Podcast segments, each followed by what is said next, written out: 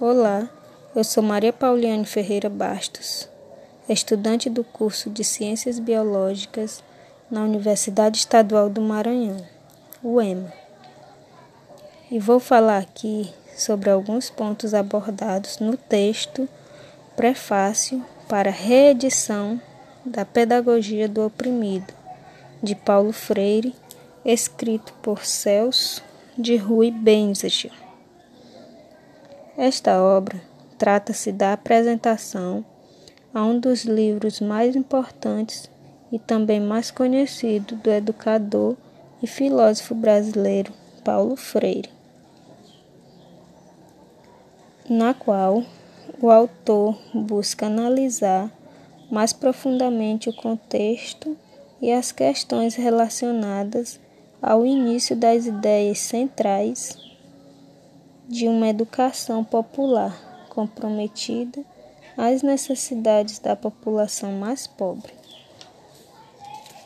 Paulo Freire foi o mais célebre educador, com atuação e reconhecimento internacional, conhecido principalmente pelo método de alfabetização de adultos que leva seu nome. Ele desenvolveu um pensamento pedagógico assumidamente político. Para Freire, o objetivo maior da educação é conscientizar o aluno. Isso significa em relação às parcelas desfavorecidas da sociedade, levá-las a entender sua situação de oprimidas e agir em favor da própria libertação seu principal livro, A Pedagogia do Oprimido, é uma obra que trabalha um tipo de educação mais humanizada, voltada para as classes mais populares, ou seja, mais pobres, os oprimidos. Bem diferente da educação tradicional que já vinha sendo usada ao longo de muito tempo. Na educação tradicional, o professor era tido como o dono do saber, e esse professor repassava esse conhecimento da sua cabeça para a cabeça do aluno, que era visto como um mero receptor, fazendo assim um tipo de transmissão de conhecimentos que que Paulo Freire chamou de educação bancária ou pedagogia bancária.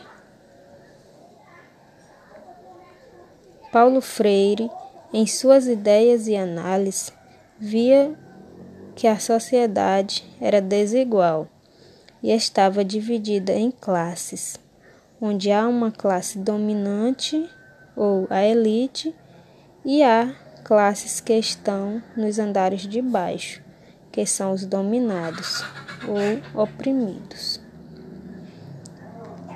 E essas classes dos oprimidos acabavam seguindo os discursos ideológicos dos dominantes, que os desfavorecia ideologicamente e culturalmente. Pensando nisso, Paulo Freire propõe, com a pedagogia do oprimido, que o oprimido produza sua própria pedagogia, baseada no diálogo e nas suas próprias vivências do cotidiano.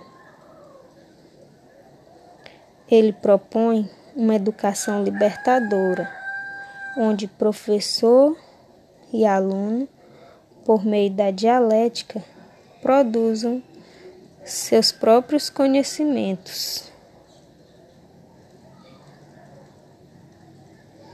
É, Paulo Freire busca nesse livro libertar o oprimido e conscientizá-lo através do diálogo